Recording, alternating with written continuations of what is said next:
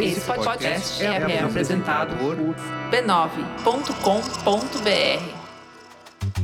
Olá, eu sou o Bruno Natal. Hoje é dia 21 de abril e no resumido número 109, portabilidade e privacidade em pauta. Um Instagram para crianças. Tecnologia ecológica, segredo dos sonhos, recados de um sobrevivente do futuro e muito mais. Vamos nessa, resumido. Resumido.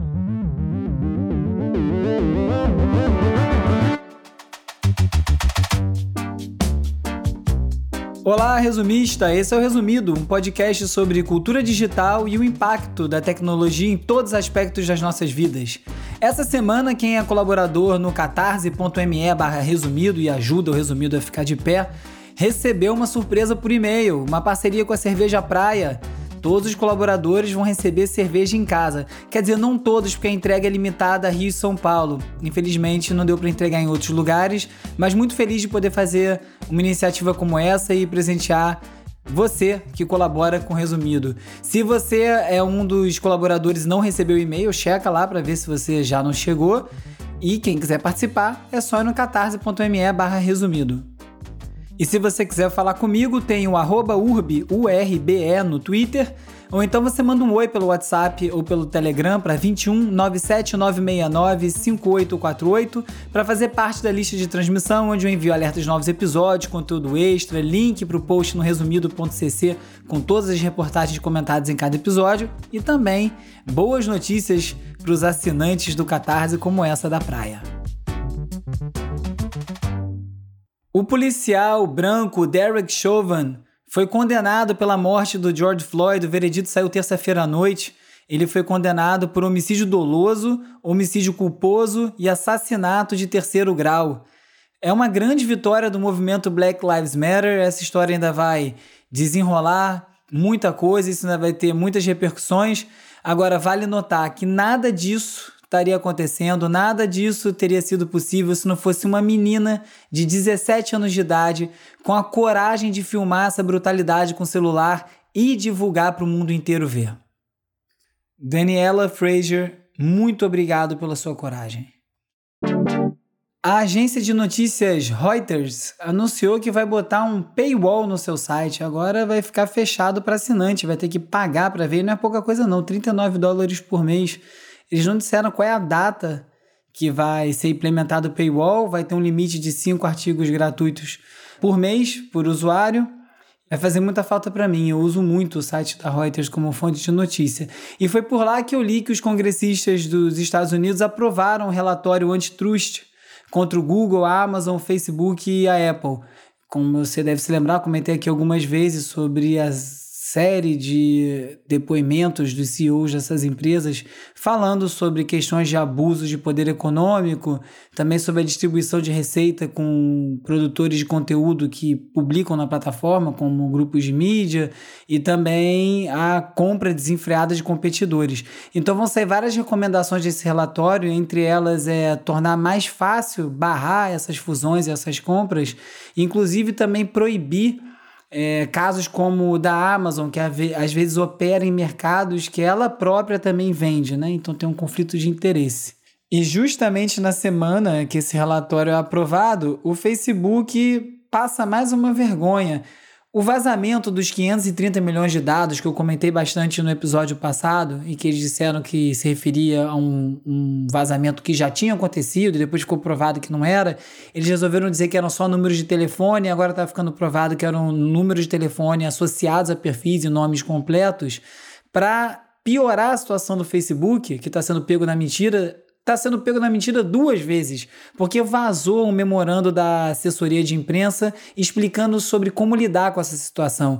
E a recomendação é que o Facebook pare de falar a respeito até o assunto morrer e que sempre continue martelando que esse tipo de coisa acontece, porque ainda vai acontecer muitas outras vezes. É mole?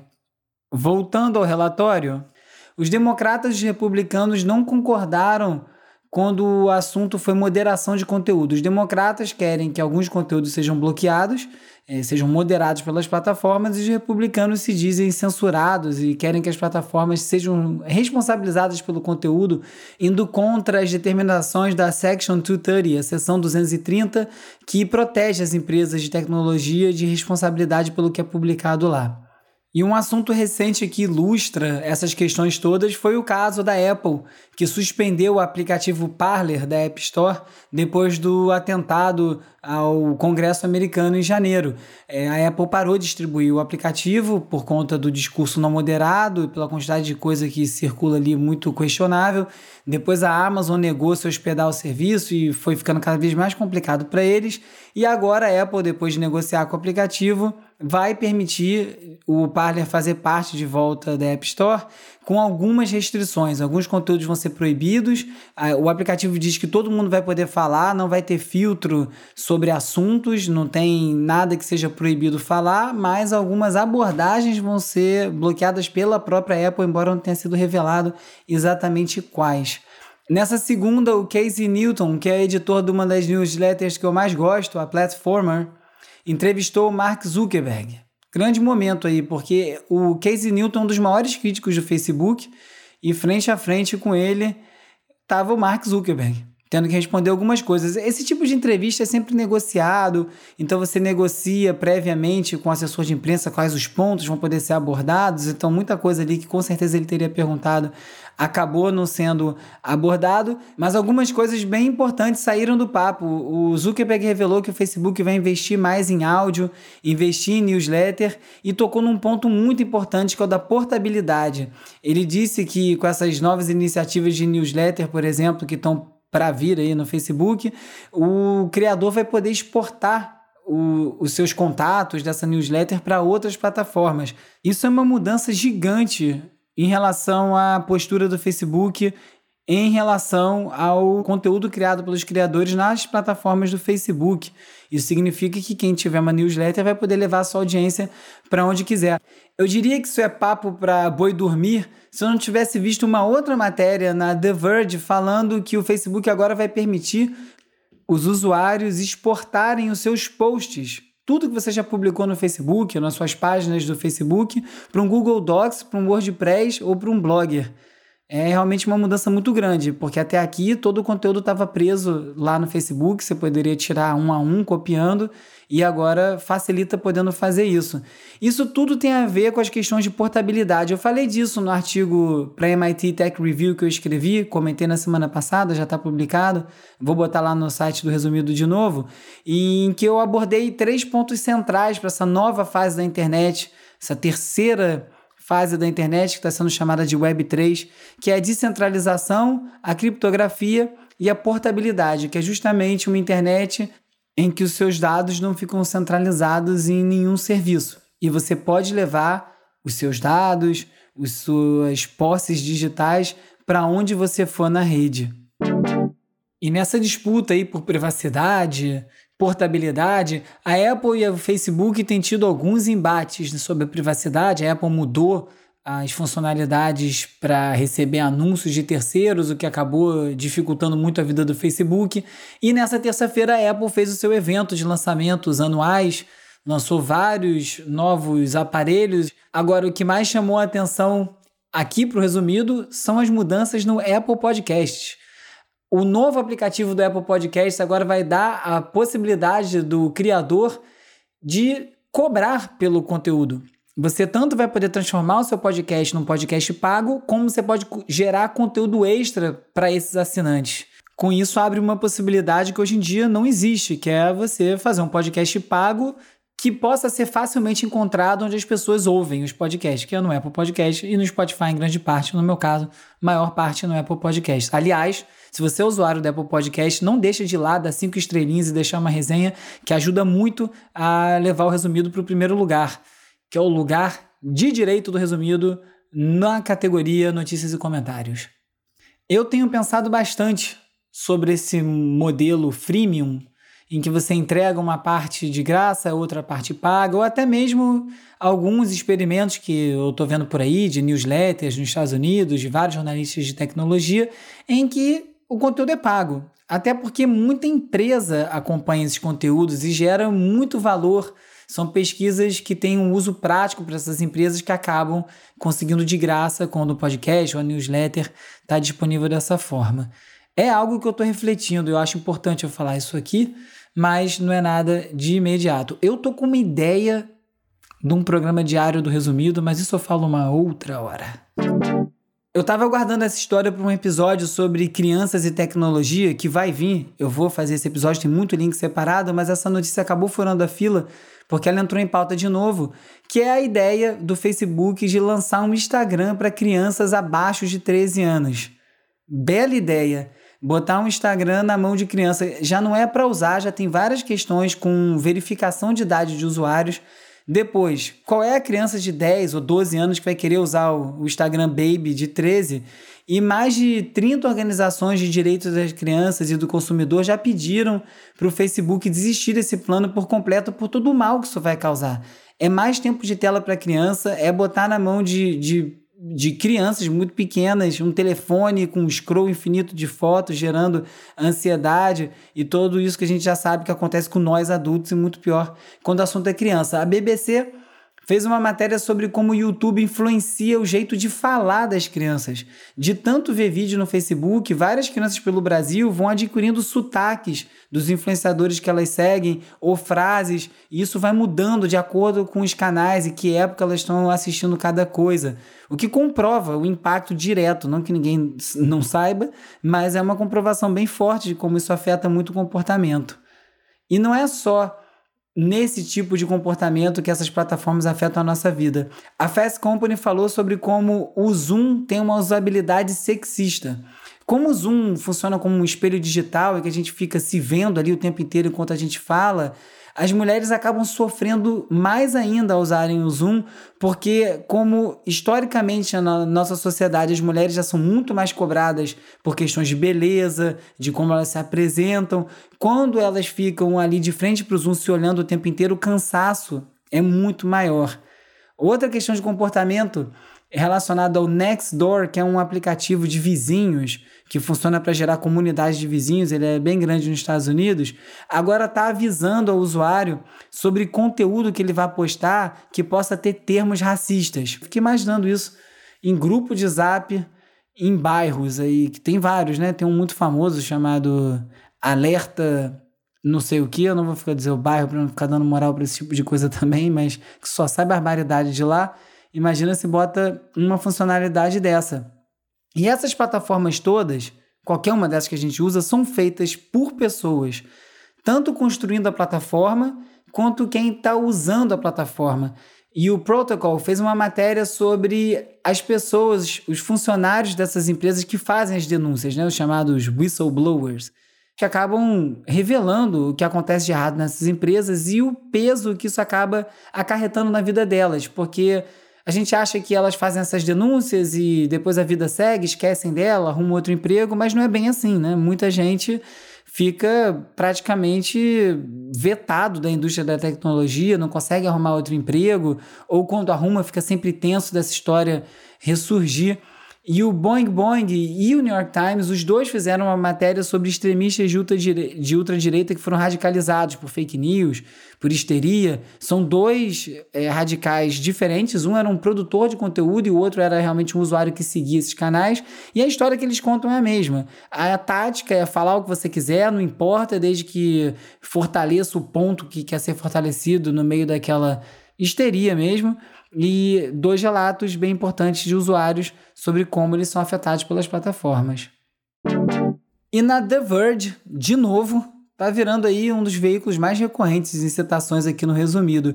Eles estão falando sobre como a União Europeia está propondo um banimento da inteligência artificial para monitoramento em massa, para reconhecimento facial em espaço público e para uso de dados coletados dessa forma de inteligência artificial para gerar crédito social, que é quando você cria um sistema para julgar as pessoas através do comportamento social, ou então para construir ferramentas que podem ser usadas para prever comportamento baseado nesses dados, naquele pique Minority Report. E também vai pedir que as pessoas tenham que ser sempre avisadas quando estiverem interagindo com sistemas de inteligência artificial. E isso inclui quando você está sendo filmado por um deles e você não sabe. É realmente uma legislação bem detalhada e bem importante para proteger a gente do que está vindo por aí e tomara que seja seguida por outros países. A inteligência artificial é responsável por algumas inovações, entre elas o deepfake, que é uma tecnologia que permite você substituir o rosto de uma pessoa por outro rosto num vídeo e ficar perfeito. Já conversei aqui com o Bruno Sartori uma vez, que é um dos principais produtores disso aqui no Brasil, faz várias sátiras com o Bolsonaro, e é uma coisa que pode mudar muito a percepção do que é verdade no mundo, porque as pessoas tendem a acreditar num vídeo. E prova disso é um golpe que foi revelado de uma empresa que vendia criptomoedas. Na verdade, era uma empresa que vendia um sistema para você operar criptomoedas no mercado e para você poder ter acesso ao sistema você tinha que comprar as moedas deles com moedas reais como o Ethereum. Só que era tudo mentira e o cara se pipocou aí no dia 12 de dezembro com 1438 Ethereums que parece pouco dinheiro, mas são 17 milhões. E o golpe teve sucesso porque foi tudo feito com deepfake. Tinha os vídeos do CEO da empresa, entrevista, eles espalharam conteúdo pela internet inteira, as pessoas acreditaram naquilo. Até a hora que ele sumiu e as pessoas começaram a procurar o que estava acontecendo, onde estava esse cara e rever os vídeos e começaram a perceber que era um deepfake. Para você ver como é poderoso a pessoa ver alguém num vídeo falando. O cara foi embora com uma bolada. A Apple anunciou o lançamento de um fundo de 200 milhões de dólares para combater as mudanças climáticas através de reflorestamento e remoção de carbono da atmosfera e eles querem ficar carbono neutro até 2030. O Facebook já atingiu o objetivo deles de usar 100% de energia renovável e agora eles também querem se tornar completamente carbono neutros até 2030, incluindo também os parceiros de negócios, as atividades desses parceiros, as viagens dos funcionários do Google e todo o resto que ocorre fora da estrutura montada por eles. 2030 promete, hein? Alguma coisa para a gente aguardar enquanto esse 2021 cagalhão não passa. O Google Earth, aquele mapa do Google que você pode ficar viajando pelo mundo, também agora estreou uma funcionalidade que mostra uma passagem de tempo de 37 anos, de 1984 até os dias de hoje, onde você pode ver os efeitos dessa falta de cuidado com o meio ambiente. E aí tem lá esses time-lapses, essas passagens de tempo da destruição das calotas polares da Groenlândia e também desmatamento assustador aqui no Mato Grosso. Sempre bom o Brasil na fita, né? Dear Joe, we know the White House is making a secret climate deal with Bolsonaro. We, Brazilians, must warn you. Do not trust Bolsonaro. O Bruno Torturra, meu xará, já vinha falando dessa história e eu vou ler aqui o tweet dele. Aspas. O Biden está negociando em segredo um acordo sobre a Amazônia com o Bolsonaro. Pode ser anunciado no dia 22 de abril, os povos indígenas estão alertando o governo americano e é muito importante divulgar e cobrar que os povos e organizações da Amazônia sejam escutados e participem de qualquer acordo. Fecha aspas. Esse acordo que o Bruno está comentando é um acordo em que o governo dos Estados Unidos compraria créditos de carbono do Brasil na Amazônia e pagaria bilhões de dólares por isso, só que o, o sinistro Salles está chantageando o governo dos Estados, Unidos, dos Estados Unidos, dizendo que ou eles pagam ou ele não, não vai fazer nada para conter o desmatamento na Amazônia, que já está em níveis recorde. Então agora foi organizado um vídeo de protesto em inglês que é direcionado ao Biden para alertar sobre erro, que é negociar com esse genocida, tentar fazer um acordo sobre chantagem. Várias celebridades também assinaram uma carta, Leonardo DiCaprio, Katy Perry, Gilberto Gil, e entregaram para o Biden pedindo para ele não negociar com o Bolsonaro. Mas o Biden também precisa marcar algum golaço nessa conferência climática que ele marcou. Então, dia 22, se você está ouvindo isso antes ou se você estiver ouvindo depois, pode ter sido um dia bem complicado.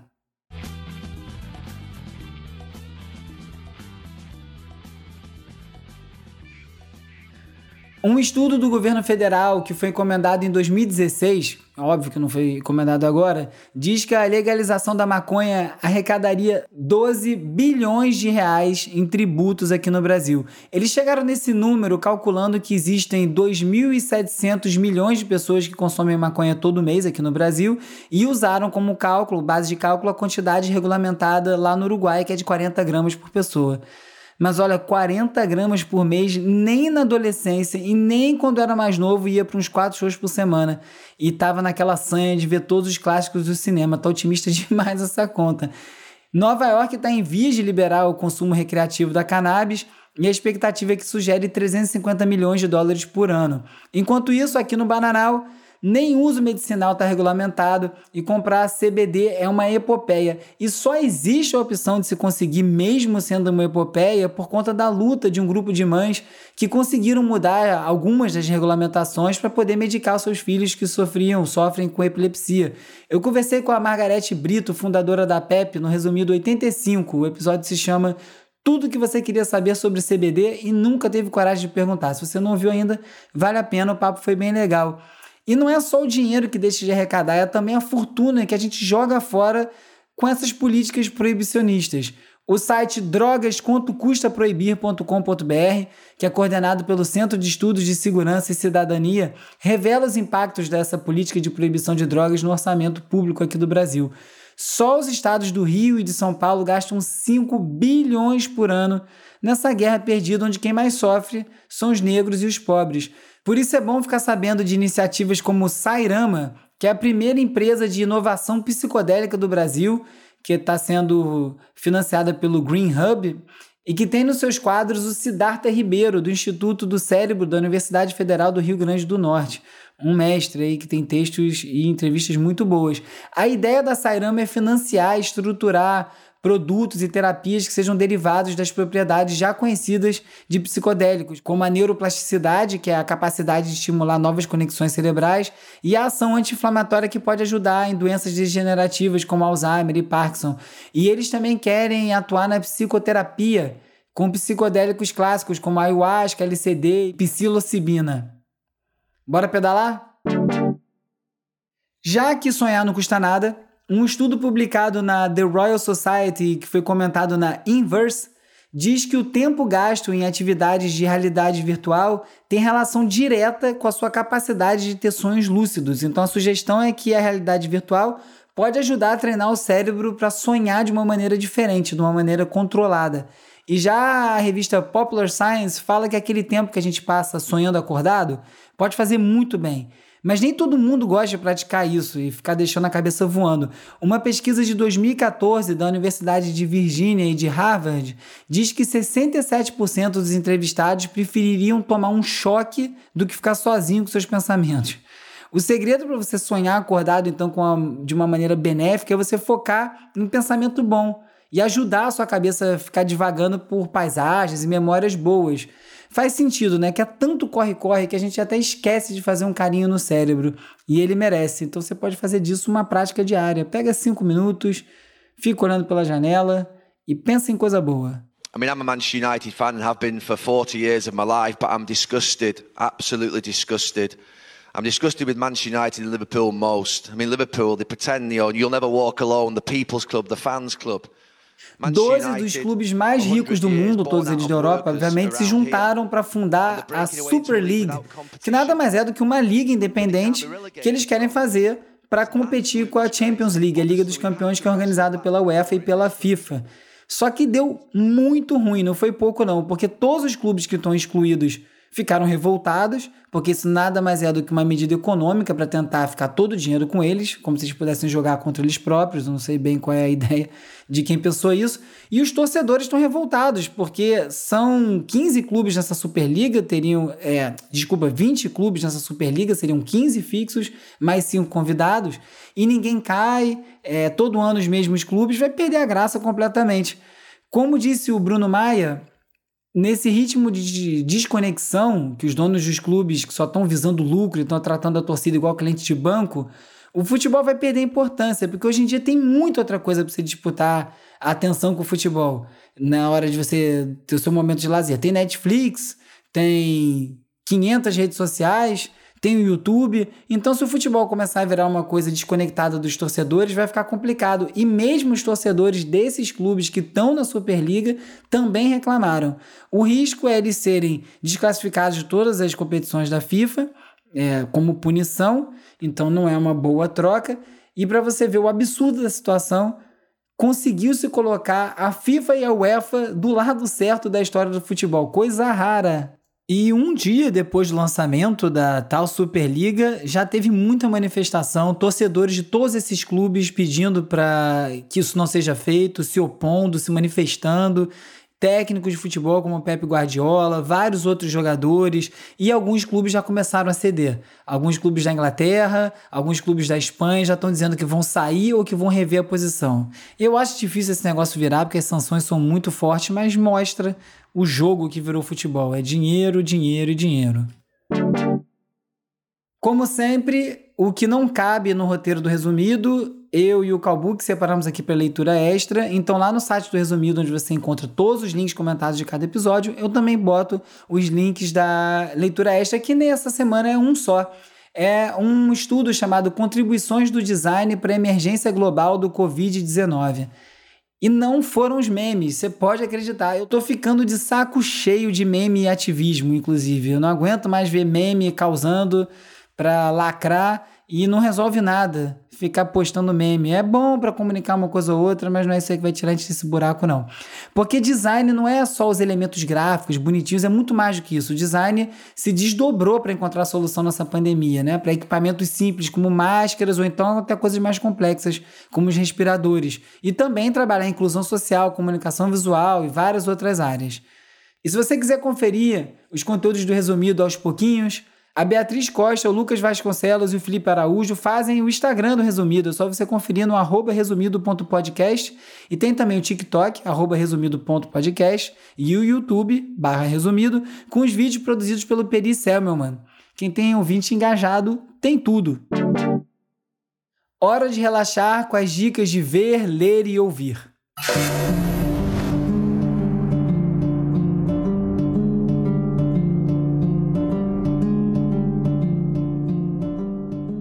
Uma conta no TikTok que já tem mais de 2 milhões de seguidores, chamada Único Sobrevivente, está causando um burburinho na rede. A conta supostamente é de um espanhol que acordou em 2027 e descobriu que era o último ser humano na Terra. E ele consegue se comunicar com 2021 através de mensagens no TikTok. Ninguém está questionando muito essa parte. Obviamente é um projeto artístico, mas é muito legal ver como ele fez uso dessa desse vazio no mundo, do mundo parado e as ruas vazias para criar um conteúdo que ele não conseguiria criar de outra forma. Eu achei no início da pandemia aquele monte de vídeo da cidade vazia, sinceramente um monte de bobeira. Porque para fazer vídeo da cidade vazia basta você acordar cedo. Não precisa ter pandemia. Ele, por outro lado, conseguiu gerar um conteúdo, uma história, um roteiro e está contando essa história no Instagram e no TikTok principalmente um uso bem criativo e divertido. Ficção científica. Essa loja já saía muito cara. Se tivessem abrido uma loja de uma lanchonete, hã? Tivesse Abrido. abrido não existe. Outra série de vídeo muito divertida do TikTok é um menino chamado Matheus Costa, um rapaz, na verdade, que ficou trolando o pai, falando errado, coisas erradas em português, perto do pai, o pai fica maluco, consertando ele a cada, a cada erro. E um dos vídeos já chegou a 10 milhões de visualizações. Ele foi entrevistado no RJTV. É bem engraçado o que ele fez. E o pai, segundo ele, nem sabe que tá famoso na internet.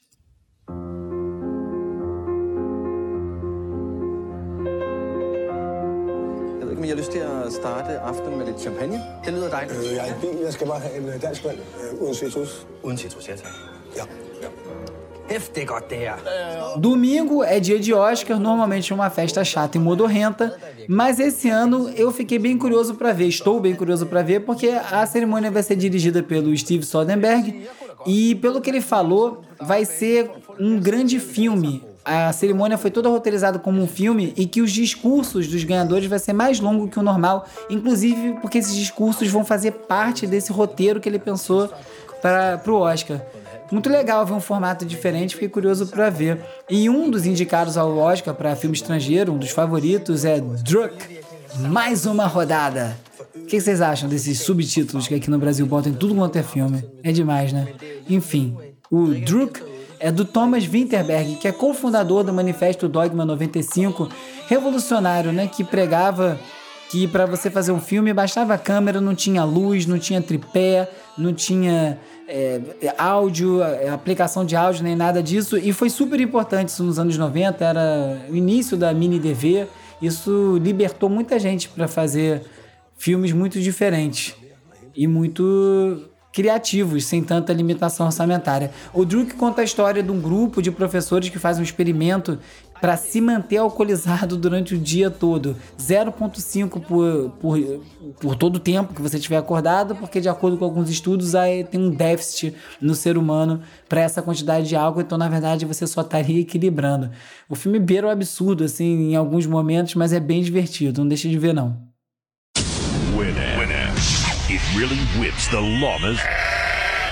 O Spotify lançou o Car Thing, Coisa de carro, esse é o nome mesmo, que é um aparelho para você ouvir Spotify no carro. Um aparelho independente, com alguns botões físicos para mudar a playlist, um, um botão para você rodar e girar e passar pelos playlists, ou seja, para você conseguir dirigir e usar como se fosse um rádio, sem ficar cutucando o telefone.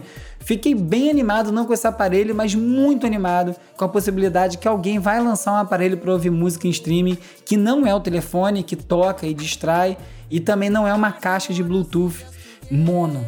Tô esperando esse aparelho. Enquanto ele não vem, dá para se divertir num skin de Winamp no site winampify.io que transforma o seu Spotify num Winamp. Fica igualzinho, aquela mesma skin, a mesma organização por pastas. Dá uma saudade ver aquilo.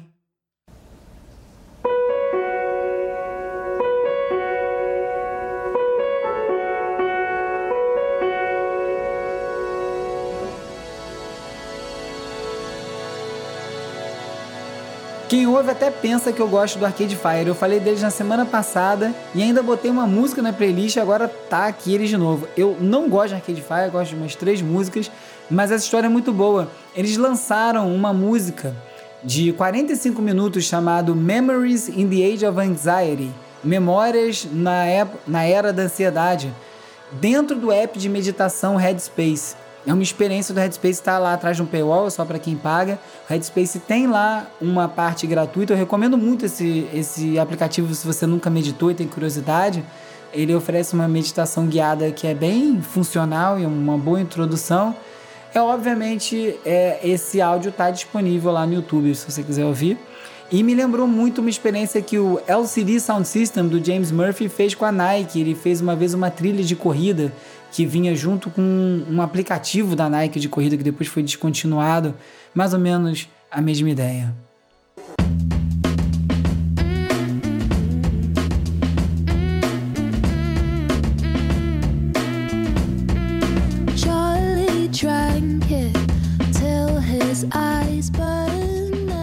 Depois de vários singles pingando desde 2018, saiu o disco de estreia da Arlo Parks. Saiu em janeiro, mas eu só soube agora, por isso eu tô falando aqui. É o típico produto inglês, né? Um som atualizado, muito bem produzido, muito bem gravado, mas o que destaca mesmo ali são as letras. A música inglesa tem muito esse costume, né? De encontrar a voz de uma geração todo ano. E sempre surgem mesmo bons cronistas. E a Arlo capricha muito nas referências de cultura pop, ela cita um monte de coisa, do Robert Smith, do The Cure até o Tom York, do Radiohead, o Jai Paul e uma outra turma boa. É um disco bem legal. Não é nada de inovador, mas gostoso de ouvir. E a outra dica é a israelense Noga Eres, não sei como falar o nome dela. Eu vou botar o som dela lá na Resumido Tracks essa semana. Só você passar no resumido.cc que o link vai estar tá lá. E como sempre, na sexta eu envio pela lista de WhatsApp e do Telegram.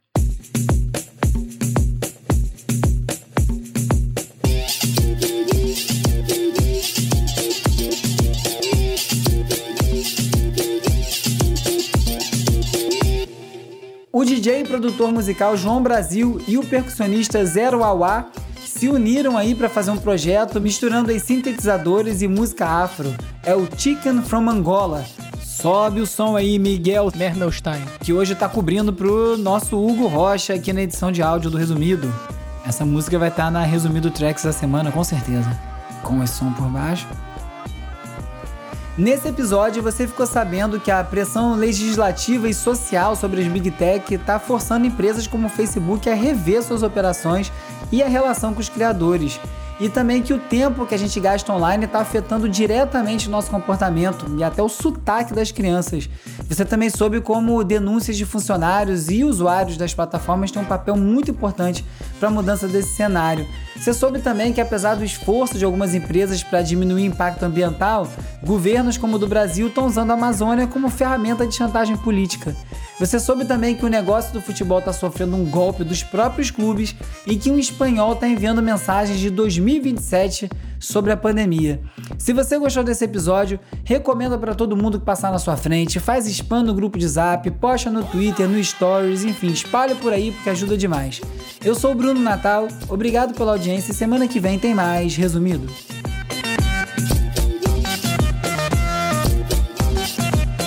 Resumido.